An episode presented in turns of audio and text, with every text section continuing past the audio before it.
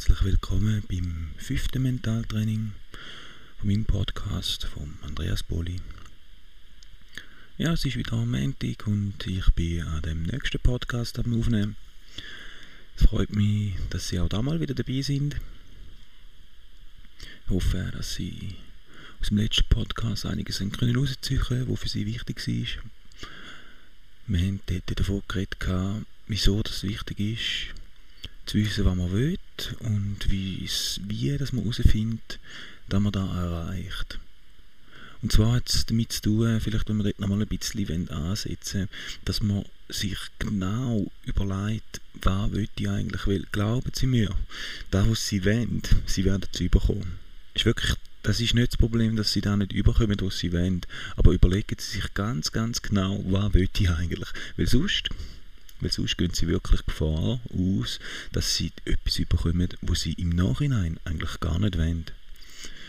Und darum ist es sehr wichtig, dass man sich wirklich sehr gut überlegt, wie oder was, was macht mir eigentlich wirklich Spaß und was möchte ich, was möchte ich aus meiner Zeit machen, dass ich im Nachhinein kann sagen, die Zeit, die ist es wert gewesen.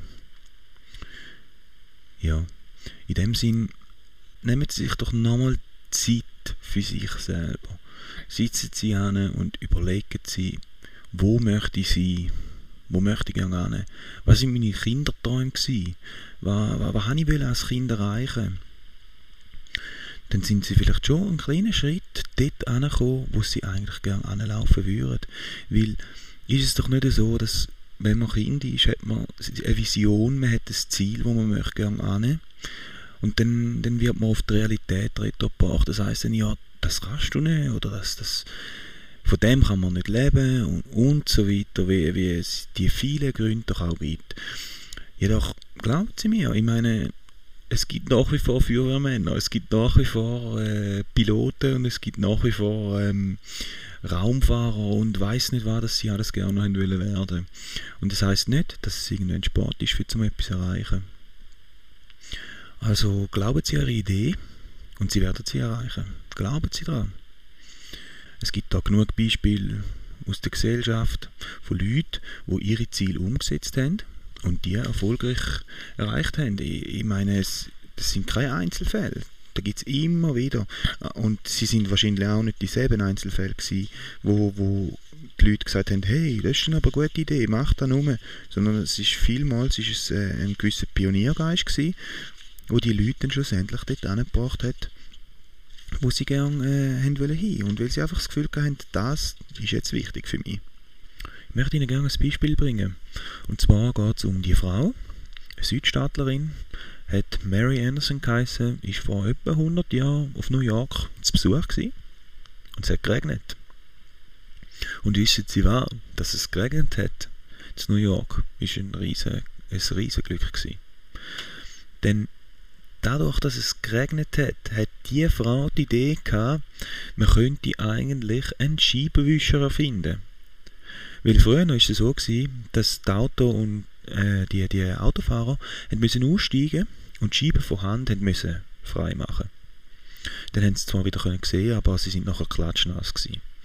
Also in dem Sinn man kann sich da vielleicht gar nicht so recht vorstellen, dass es irgendwann mal keine Scheibenwischer gegeben hat, weil heutzutage ist das Normalste von der Welt. Man steigt ins Auto ein, es gibt sogar Autos, die haben Sensoren drin, die wo, wo erkennen, wie fest es regnet und anhand von dem tun sie dann ihren, ihren Scheibenwischer mit der Geschwindigkeit anpassen und so weiter. Also da, da ist die Technik ein riesen Fortschritt gekommen. Also die äh, Mary Anderson aus Alabama ist äh, 1903 mit der Straßenbahn durch New York gefahren. Und dann hat sie beobachtet, wie in regelmäßigen Abständen die Fahrer äh, ihren, ihren Wagen verloren haben. Und äh, sie waren natürlich kalt, sie sind zittert und sie haben an der Windschutzscheibe angefangen, die zu putzen.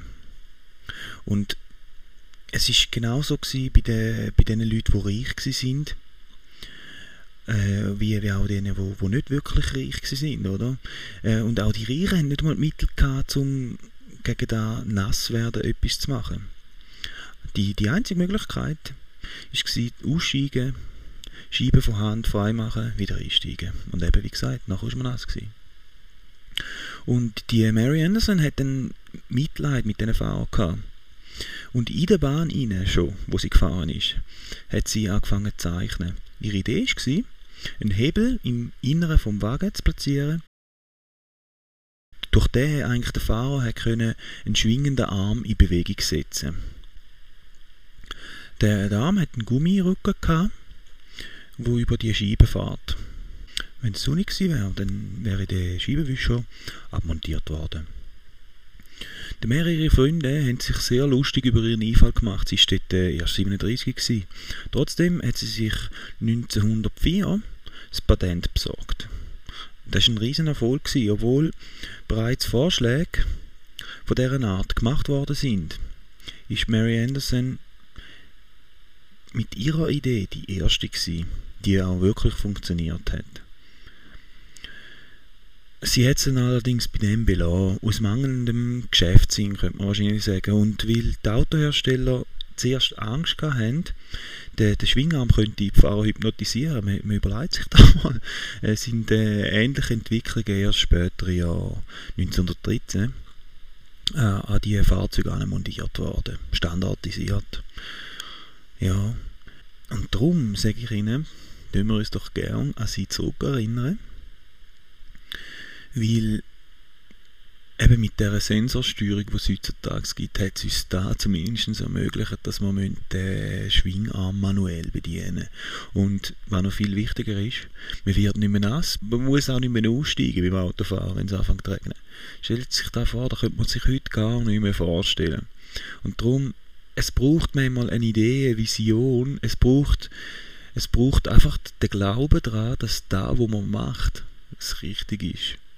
Und schauen Sie, genauso die Marianne, äh, Mary Anderson, die hat genauso nicht wirklich äh, Leute um sie herum gehabt, die gesagt haben, hey, das ist eine gute Idee.